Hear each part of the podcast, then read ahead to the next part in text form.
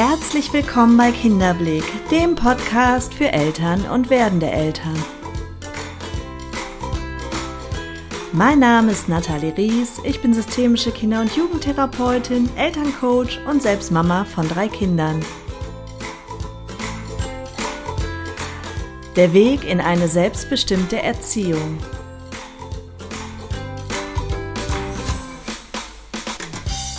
Meinst du nicht, dein Kind müsste schon längst alleine schlafen können? Also mein Kind schläft schon lange durch. Ich finde, dein Kind zeigt sich ganz schön auffällig. Ich würde das mal abklären. Wie dein Sohn kann immer noch nicht laufen. Meinst du, da ist alles in Ordnung? Na, kommt dir das bekannt vor?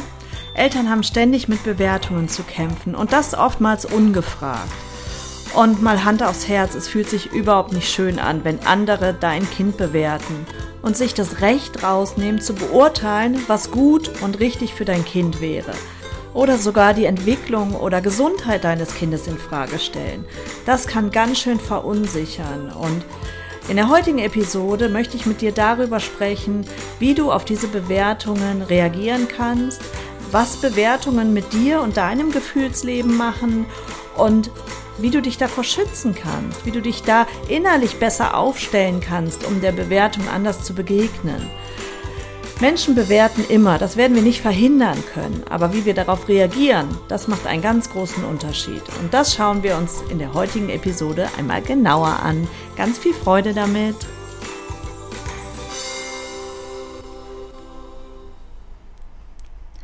Hallo, du lieber Mensch da draußen. So schön, dass du da bist. Danke, dass du mir dein Ohr schenkst, dass du mir dein Vertrauen schenkst.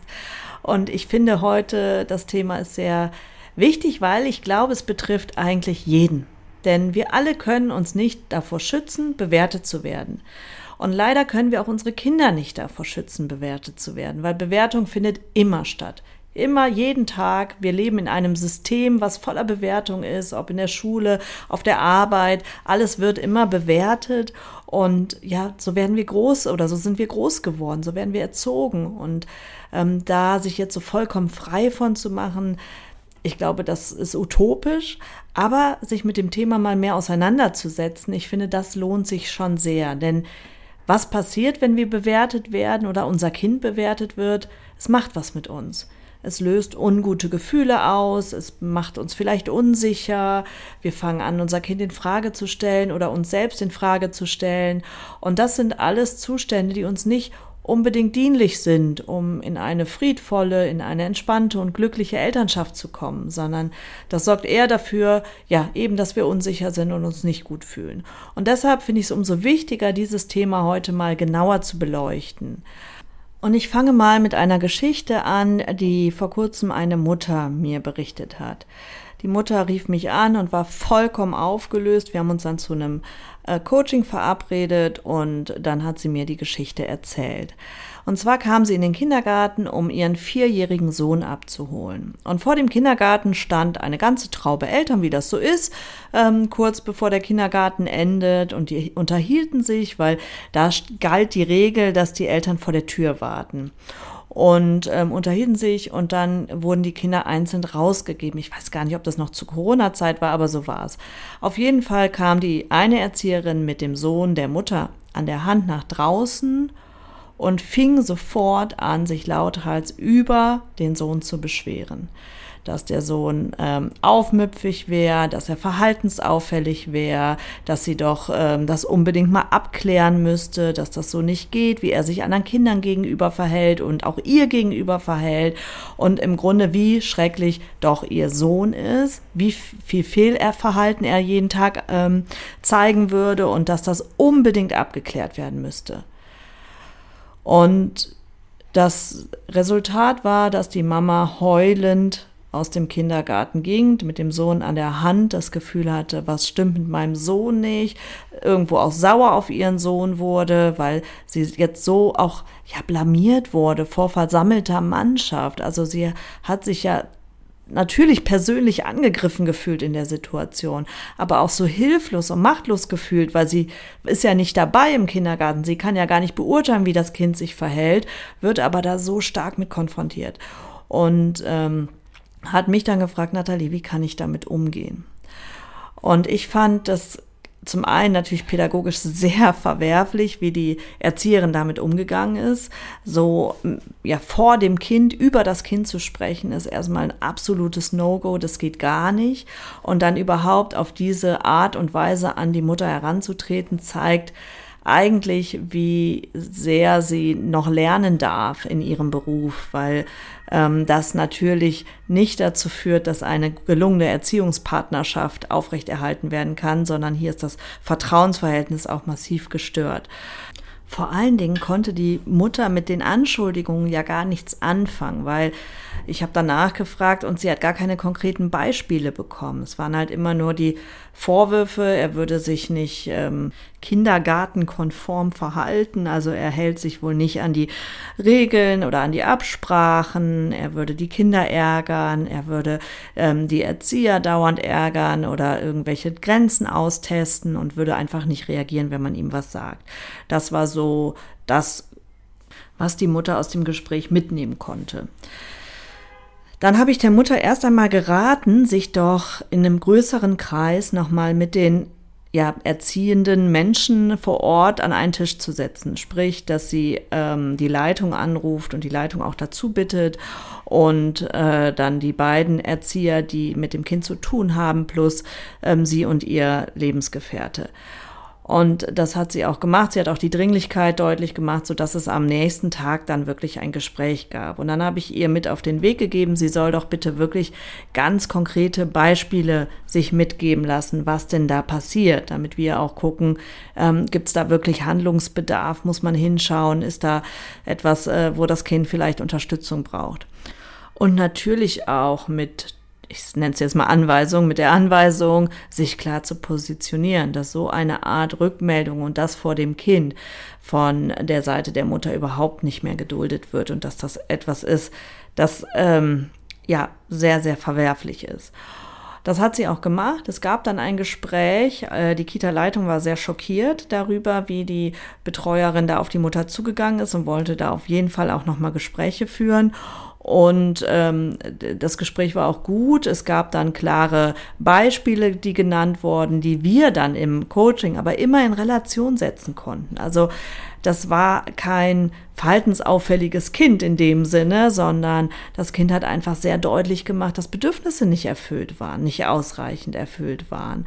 Und dann bin ich nochmal zu einem späteren Zeitpunkt mit den Erziehern in Austausch gegangen, habe hier auch nochmal konkrete ähm, Tipps mitgegeben und wir haben das Ganze in eine ganz gute Richtung bewegen können, ohne dass die Mutter jetzt den Kindergarten verlassen musste, was natürlich irgendwo der erste Impuls war.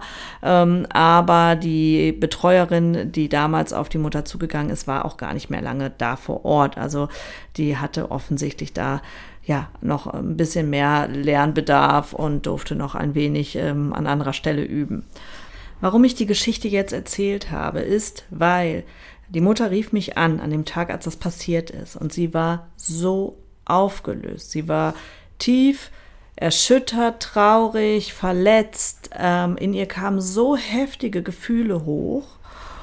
Und ich bin natürlich erstmal mit ihr in ihre Gefühlswelt gegangen, damit sie auch vorbereitet war für das Gespräch am nächsten Tag. Und dann habe ich mir erstmal von ihr ihre Gefühle beschreiben lassen. Und sie sagt, es fühlte sich so an, ja, als wäre sie vor versammelter Mannschaft ähm, da bloßgestellt worden, als wäre sie angegriffen worden, als hätte man die schlimmsten Dinge zu ihr gesagt. Sie sagt, es war so heftig, dieses Gefühl, was hochkam. Und dann sind wir da reingegangen, haben noch mal genauer hingeschaut, was genau ist das denn, was dich da so sehr verletzt? Natürlich einerseits war es das, mein Kind ist hier so machtlos, so hilflos und ähm, kriegt jetzt vielleicht auch ein falsches Bild von sich. Und wie wird mein Kind begleitet von Menschen, die so einen Blick auf mein Kind haben? Kann es dem dann überhaupt noch gut gehen im Laufe des Kita-Tages? Oder ist das permanent spürbar, was mit Sicherheit eine ganz, ganz berechtigte Frage ist? Und das andere war eben, dass in ihr da ein, ein Gefühl noch hochkam, was gar nichts mit dem Kind zu tun hatte, sondern das waren eigene verletzte Anteile. Und dann haben wir mal genauer hingeschaut und habe ich gesagt, kennst du dieses Gefühl? Gab es das schon mal in deinem Leben? Und dann erzählte sie mir ja, als sie selber Kind war, ist sie mal von ihrer Grundschullehrerin ganz übel bloßgestellt worden vor einer Klasse. Und zwar hatte sie ein, eine Brotdose in der Tasche und in dieser Brotdose war verschimmeltes Essen, Brot und Obst. Also es ist, war wohl schon ein paar Tage alt, es war warm, war verschimmelt und ähm, ja, so sah es dann aus in der Brotdose. Und die Klassenlehrerin hat die Brotdose vor der ganzen Klasse hochgehalten und hat dann lautstark gesagt, sowas passiert, wenn man seinen Toni nicht vernünftig ausräumt. Und die Kinder haben natürlich gelacht oder angewidert geguckt und es war für das Mädchen so schrecklich, weil das Mädchen hat sowieso nicht so allzu viel Fürsorge oder die Frau als Mädchen nicht allzu viel Fürsorge erhalten von der Mutter, ähm, war sehr auf sich alleine gestellt und äh, hat, war überfordert an vielen Stellen. Und dann ähm, wurde sie da so konfrontiert vor der ganzen Klasse. Also da waren so viele Schmerzthemen, weil sie sich natürlich einerseits mehr Fürsorge gewünscht hätte, auf der anderen Seite ähm, da sich auch total beschämt gefühlt hat und das Gefühl hatte, ich krieg's nicht hin, ich bin nicht richtig, bin nicht in Ordnung. Und in dem Moment, sagte sie, als da die ganze Klasse auf sie guckte und die ganze Klasse sie auslachte oder zum Teil auslachte, wollte sie einfach nur sterben. Sie wollte einfach nur tot sein. Das war so schrecklich für sie und hat sich so eingebrannt in ihr. Und dieses Gefühl kam in der Situation, als die Erzieherin das eigene Kind da bloßstellte, kam wieder hoch. Also sie ist mit ihren verletzten Anteilen da ganz stark in Berührung gekommen. Und deshalb hat das so heftige Emotionen in ihr ausge ausgelöst. Und das aufzuräumen war sehr wichtig, um gestärkt in das Gespräch zu gehen. Dass sie hier sortieren konnte für sich, aber auch ihr eigenes inneres Kind nochmal in den Arm nehmen konnte und trösten konnte. Dafür, dass es so ungerecht behandelt wurde. Weil das, was die Lehrerin getan hat, war natürlich absolut nicht in Ordnung. Und ich erzähle die Geschichte, weil wir alle unsere Erfahrungen mit Bewertung gemacht haben und alle als Kinder schon bewertet wurden. Und das hat auch was mit dir gemacht und das hat auch dafür gesorgt, dass du dich in Frage gestellt hast. Und das macht nicht Halt, wenn unser Kind bewertet wird. Das ist etwas, was in uns auch Emotionen hervorruft, die vielleicht gar nicht in die Situation passen, sondern die eben zu einer alten Situation, die uns selber widerfahren ist, gehört. Deshalb ist es immer so wichtig, auch die eigene Kindheit mit einzubeziehen. Und aus dem Grund arbeite ich auch viel mit dem eigenen inneren Kind, weil wir hier ein riesengroßes Instrument haben, um uns wieder mehr in die eigene Freiheit zu bringen. Das ist die emotionale Seite, also sich hier bewusst zu machen, warum löst es in mir womöglich so starke Gefühle aus, wenn mein Kind bewertet wird. Denn an sich hat ja jeder das Recht, erstmal seine Meinung kundzutun auch wenn es nicht schön ist und oftmals viel mehr über den anderen aussagt als über uns selbst. Denn ich glaube, ich habe immer dann das Bedürfnis, über andere zu bestimmen oder andere zu bewerten oder einzuordnen, wenn ich irgendwo selber noch offene Themen habe. Und sich das bewusst zu machen, nicht weil ich mich dann über den anderen stelle und denke, ah ja, du bist das kleine Würstchen, sag ich mal, und ich habe den Überblick, das meine ich damit nicht, weil auch das wäre wieder etwas, was mehr über dich aussagt als über den anderen, sondern in dem anderen zu erkennen, hier muss offensichtlich was in den Ausgleich gebracht werden. Denn da scheint ein inneres, gefühltes Defizit zu sein. Und aus dem Defizit heraus werte ich andere ab, weil ich dann das Gefühl habe, es ist im Gleichgewicht. Ich spreche jetzt hier von ungefragter, unreflektierter Kritik. Also es geht mir nicht um konstruktive Kritik, wenn ich wenn ich vielleicht sogar danach gefragt habe und der andere sagt mir ehrlich, du, nee, sehe ich anders, würde ich so machen oder ja, habe ich tatsächlich auch Bedenken ähm, oder kommt mir auch komisch vor, dann ist das was ganz anderes. Oder auch in Bezug auf mein Kind, wenn ähm, manchmal sind ja auch wirklich Ratschläge total gut gemeint, wenn man so ein paar Tipps und Ideen bekommt, wie könnte das Kind vielleicht besser schlafen, durchschlafen, wie auch immer. Ähm, es kommt ja auch immer darauf an, mit welchem Ohr höre ich das? Höre ich das mit dem Ohr der eigenen verletzten inneren Anteile, die mit Kritik nicht umgehen können, die sich sofort daran erinnern und abgewertet fühlen? Oder höre ich das mit dem Ohr, das offen ist für Kritik, das sagt, ja, Kritik ist genau das, was mich wachsen lässt. Komplimente fühlen sich schön an und ähm, hören sich auch erstmal gut an für mich, aber das, woran ich wachsen kann, das ist die Kritik. Wenn sie ehrlich, aufrichtig und konstruktiv ist und nicht, wenn sie ja noch eine andere Ebene bedient.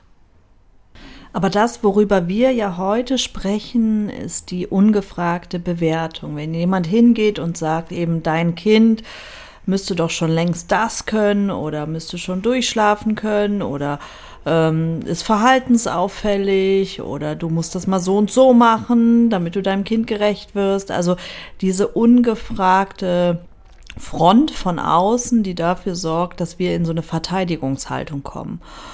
Und das ist etwas anderes als eine konstruktive Kritik, sondern jemand gibt mir Ratschläge, greift in meinen Raum ein, obwohl ich das gar nicht zulassen wollte, weil ich habe weder nach dem Ratschlag gefragt, noch ähm, habe ich vielleicht Bedarf an Unterstützung an dieser Stelle. Und wenn, kann ich ja fragen. Und hier ist so die Frage, inwieweit lohnt es sich hier, meinen Raum zu schützen? Also das hängt natürlich von einem ganz persönlichen Empfinden ab. Wenn ich aber das Gefühl habe, dass es mich schon sehr stört, hm, ich nenne jetzt mal ein Beispiel, ja, so, was fällt mir ein? Die Schwiegermutter. Also die Schwiegermutter, die sich immer wieder einmischt, die immer wieder ihren Senf dazu gibt, sagt, wie ich es doch anders oder besser machen müsste, dann kann das schon sehr einschneidend sein. Dann kann es sein, dass mich das stört und irgendwann auch einfach nervt. Und hier zu sagen, okay, ich stecke meine Grenzen ab, nicht, weil ich dem anderen was Böses will oder unterstelle, der meint's nicht gut, sondern weil ich mich in meinem Raum gestört fühle. Und hier zu sagen, okay, das sind meine Grenzen und die mache ich deutlich. Das ist fair. Das ist nicht nur fair dir selbst gegenüber, sondern auch deinem Gegenüber.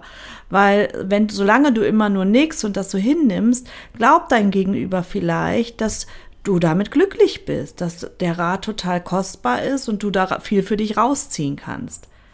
Und deshalb finde ich es schon wichtig, sich hier auch zu positionieren. Und sollte dir das besonders schwer fallen, ist das auch wieder ein Lernfeld für dich.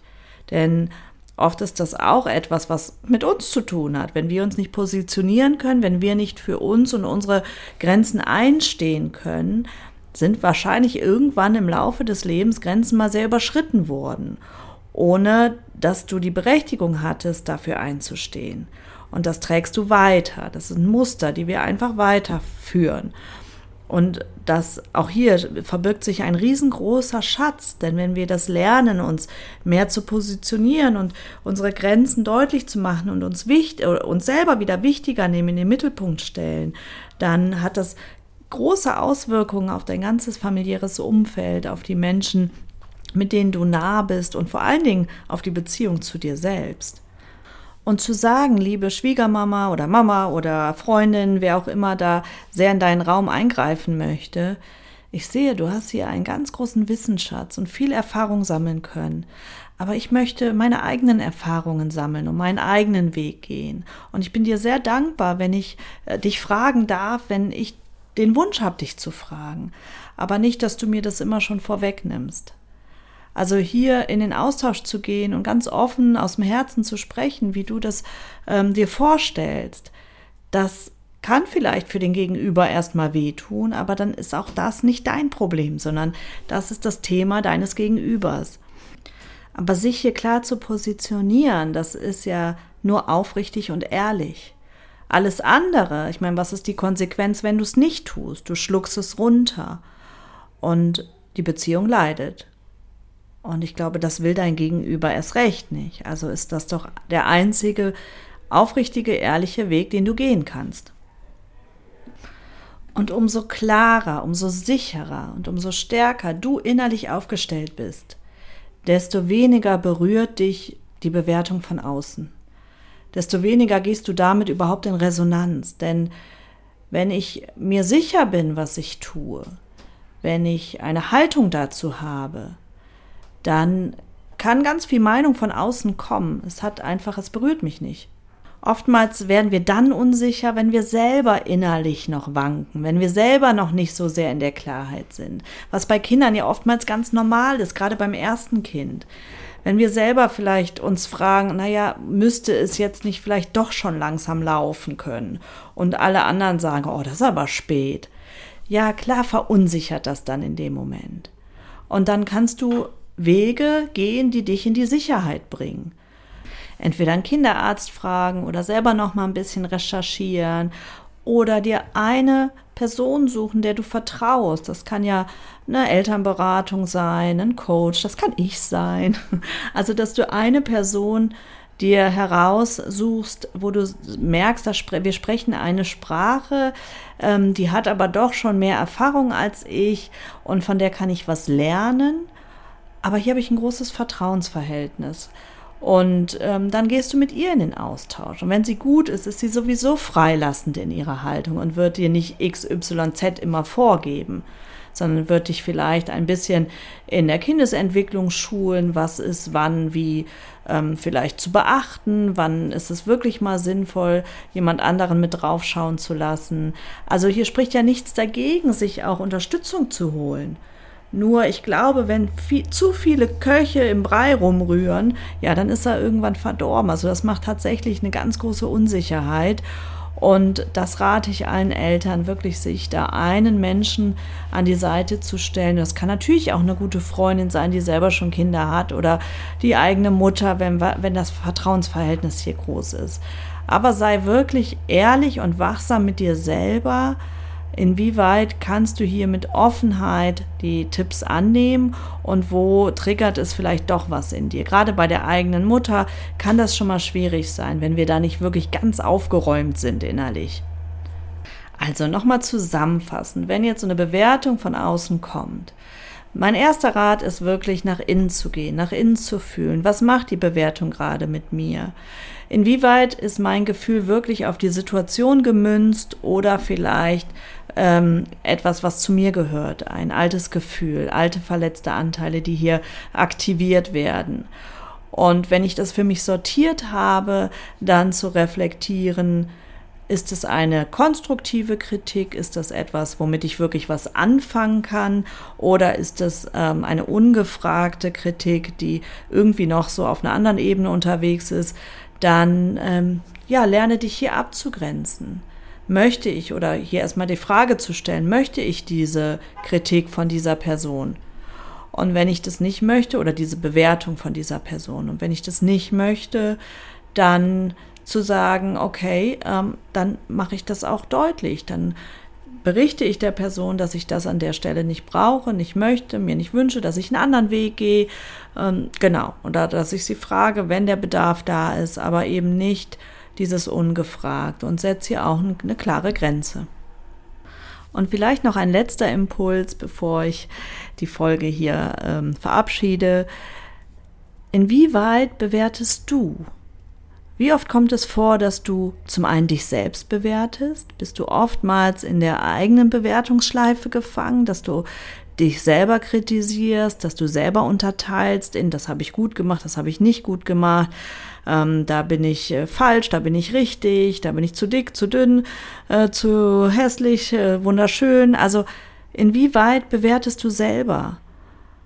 Denn oftmals ist ja das Außen auch ein Spiegel unseres Inneren und da haben wir auf jeden Fall Potenzial, wenn wir an unserem Inneren arbeiten. Das Außen können wir nicht verändern. Wir können nicht dafür sorgen, dass andere nicht mehr bewerten. Wir können es abgrenzen, ja. Aber Bewertung findet immer statt. Den ganzen Tag. Deshalb, das, das werden wir nicht verändern.